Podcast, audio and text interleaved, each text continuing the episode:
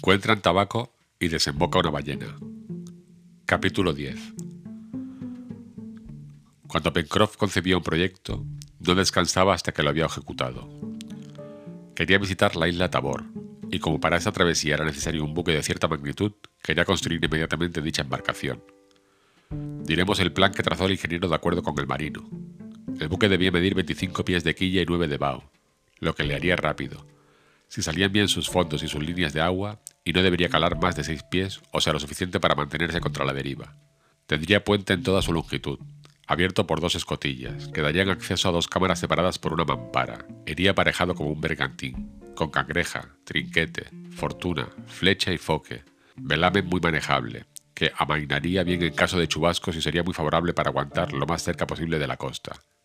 En fin, el casco se construiría a franco bordo, es decir, que los tablones de forro y de cubiertas enrasarían en vez de estar superpuestos, y en cuanto a las cuadernas, se las aplicaría inmediatamente después del ajuste de los tablones de forro, que serían montados en contracuadernas.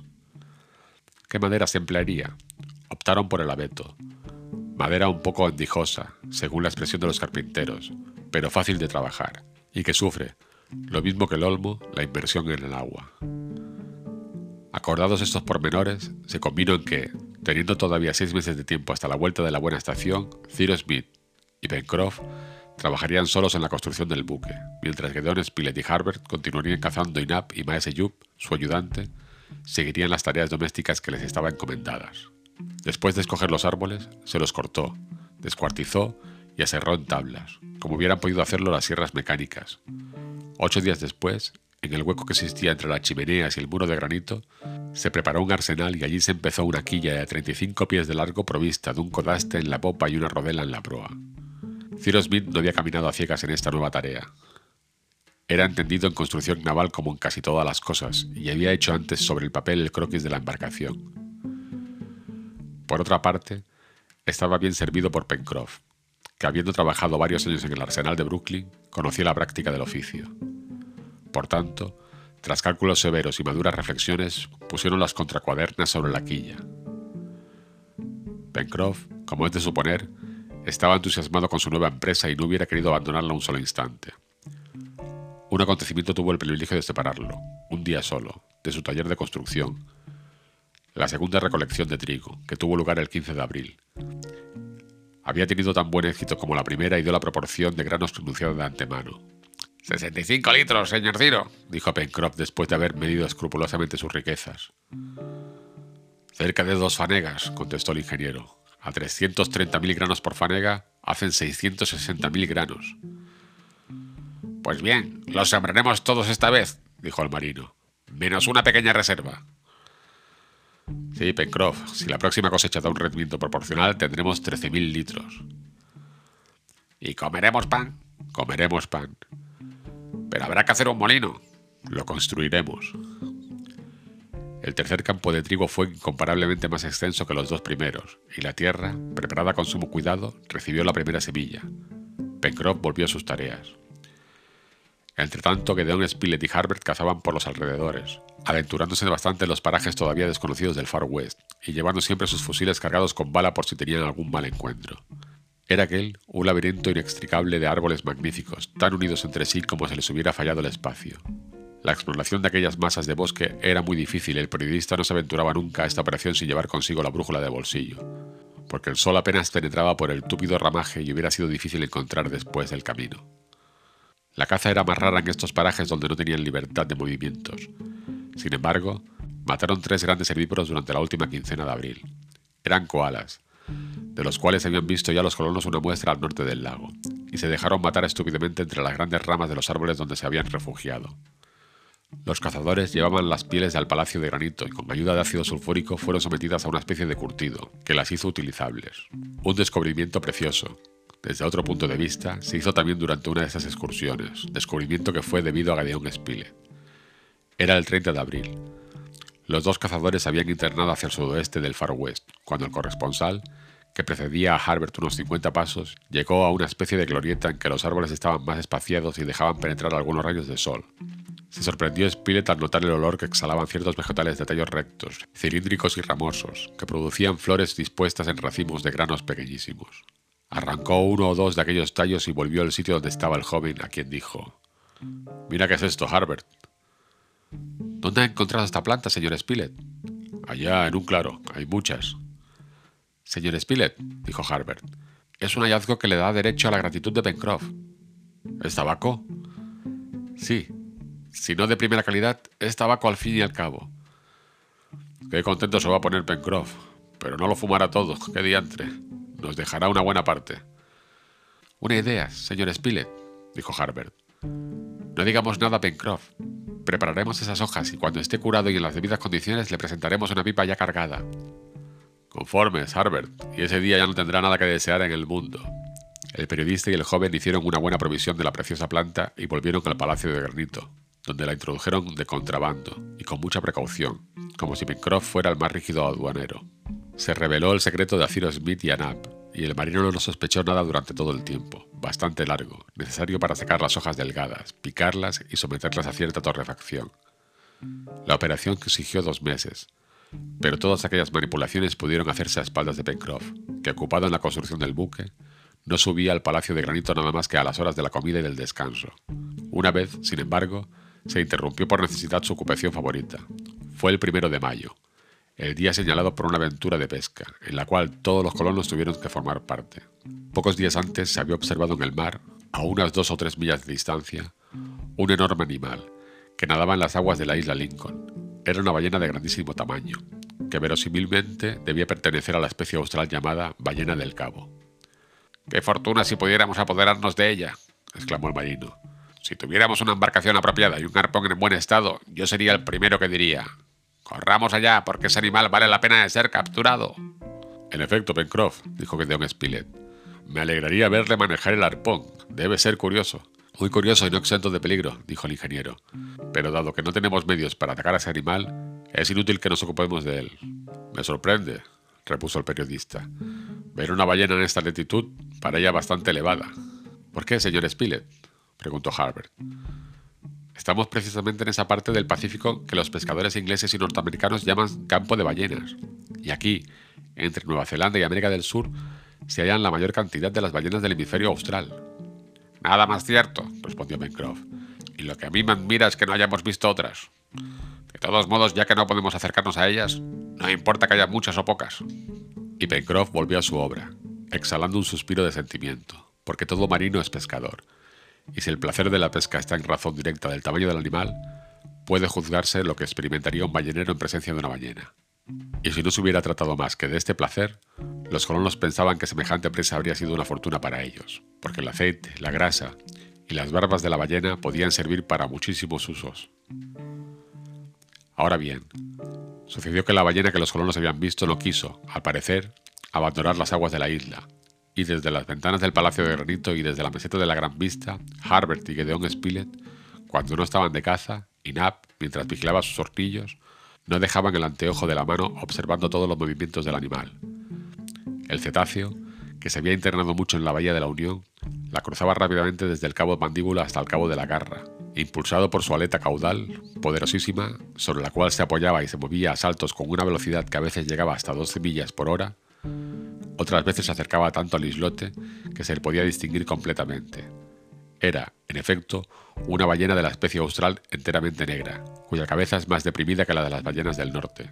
Se veía lanzar por los orificios de la cabeza a gran altura una nube de vapor, o de agua, pues, por extraño que parezca, los naturalistas y los balleneros no están todavía de acuerdo en este punto. ¿Es aire o es agua lo que arroja la ballena? Generalmente se admite que es vapor que, al condensarse repentinamente al contacto del aire frío, vuelve a caer en forma de lluvia. La presencia de aquel mamífero marino llamaba poderosamente la atención de los colonos, sobre todo Pencroff. Estaba nervioso y se distraía durante su trabajo, acabando por no poder resistir el deseo de poseer aquella ballena, como un niño que desea un objeto que está prohibido tocar.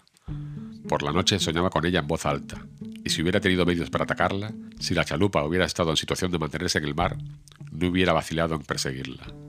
Pero lo que los colonos no podían hacer lo hizo por ello la casualidad, y el 3 de mayo los gritos de Nab apostado en la ventana de la cocina, anunciaron que la ballena había encallado en la playa de la isla.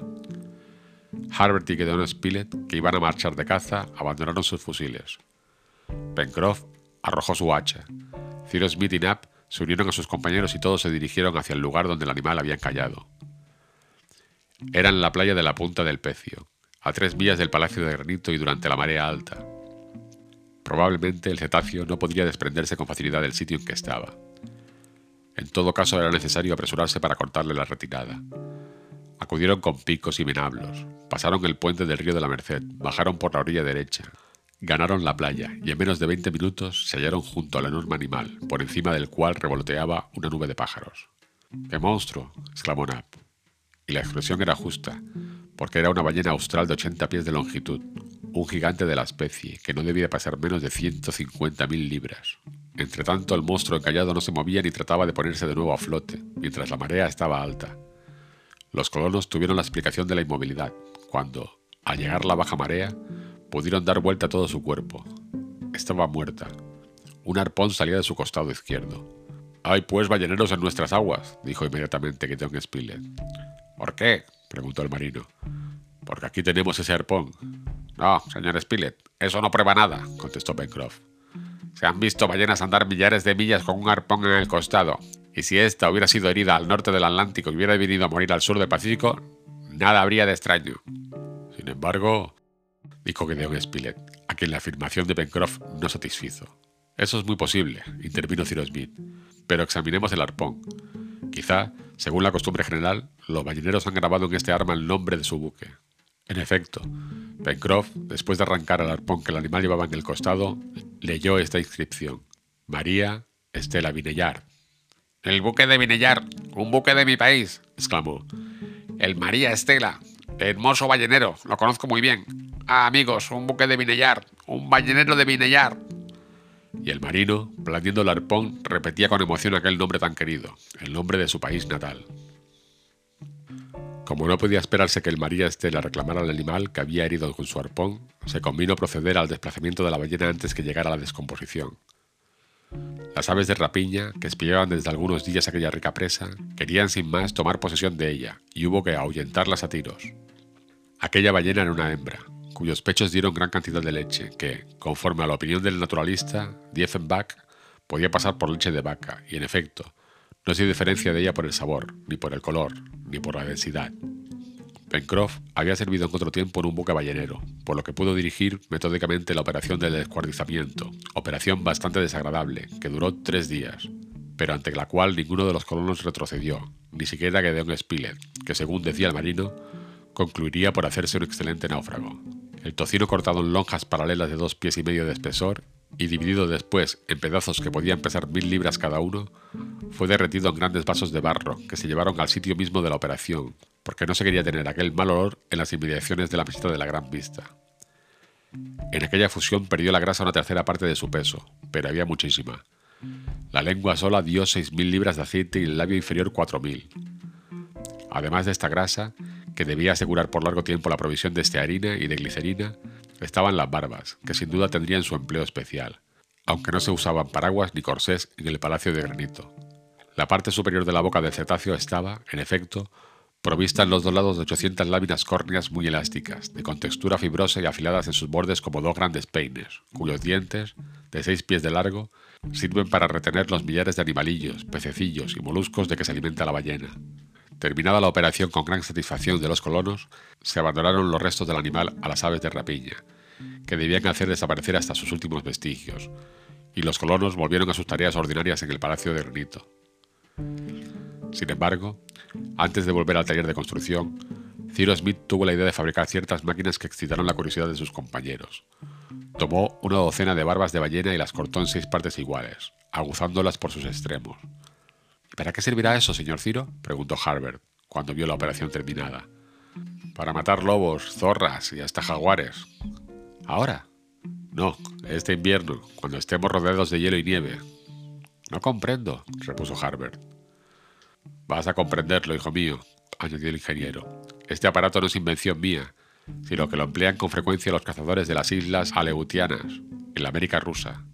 Cuando vengan los hielos, estas barbas que ven las encorvaré, las regaré con agua hasta que estén cubiertas de una capa de hielo que mantendrá su curvatura, y luego las sembraré sobre la nieve tras haberlas disminuido un poco bajo otra capa de grasa. Ahora bien, ¿qué sucederá si un animal hambriento viene a tragarse uno de esos cebos? Que el calor de su estómago fundirá el hielo, y extendiéndose el fanón, romperá sus intestinos con sus extremos aguzados. Eso sí que es ingenioso, dijo Pencroff. Y sobre todo nos ahorrará pólvora y balas, añadió Smith. Eso vale más que las trampas, dijo Nab. Esperemos, pues, al invierno. Esperemos el invierno. Entretanto, adelantaba la construcción del buque y a finales del mes estaba medio forrado. Podía verse que sus formas serían excelentes para mantenerse bien en el mar. Pencroff trabajaba con un ardor sin igual, y solo su naturaleza robusta podía resistir tanto trabajo. Sus compañeros le preparaban en secreto una recompensa a sus trabajos y el 31 de mayo debía experimentar una de las mayores alegrías de su vida. Aquel día, al terminar la comida, en el momento en el que se iba a levantar de la mesa, sintió que se apoyaba una mano sobre su hombro. Era la mano de Gedeón Spilett que le dijo: Un instante, amigo Pencroff. No se va la gente sin más. ¿Y los postres? ¿Olvida usted de los postres? Gracias, señor Spilett, contestó el marino. Vuelvo al trabajo. Pero una taza de café, amigo mío. Oh, gracias. Entonces una pipa. Pencroff se había levantado y su cara, ancha y franca, se puso pálida cuando vio al corresponsal que le presentaba una pipa cargada, mientras Harbert le ofrecía una brasa. El marino quiso articular una palabra, pero no pudo. Haciendo la pipa se la llevó a los labios. Después, aplicando la brasa, aspiró una tras otra cinco o seis bocanadas. Una nube azul y perfumada se extendió por el cuarto y de las profundidades de aquella nube salió una voz delirante que repetía: ¡Tabaco, verdadero tabaco! Sí, Pencroff, dijo Cyrus Smith, y buen tabaco. Divina providencia, autor sagrado de todas las cosas, exclamó el marino. Ya no falta absolutamente nada en nuestra isla. Y Pencroff fumaba y fumaba sin cansarse. ¿Y quién ha hecho este descubrimiento? preguntó al fin. ¿Tú, Harbert? No, Pencroff. El autor del descubrimiento es el señor Spilett. Oh, señor Spilett, exclamó el marino abrazando al periodista, que jamás había sufrido un capretón tan grande. Un Pencroff, dijo Gedeon Spilett, recobrando su respiración. Un instante comprometida. Una parte de esta gratitud se la debe a Harbert, que ha conocido la planta, a Ciro, que la ha preparado, y a Nab, que ha tenido el trabajo de guardarnos el secreto. Pues bien, amigos, yo les recompensaré algún día. Entre tanto, soy todo vuestro en vida y muerte.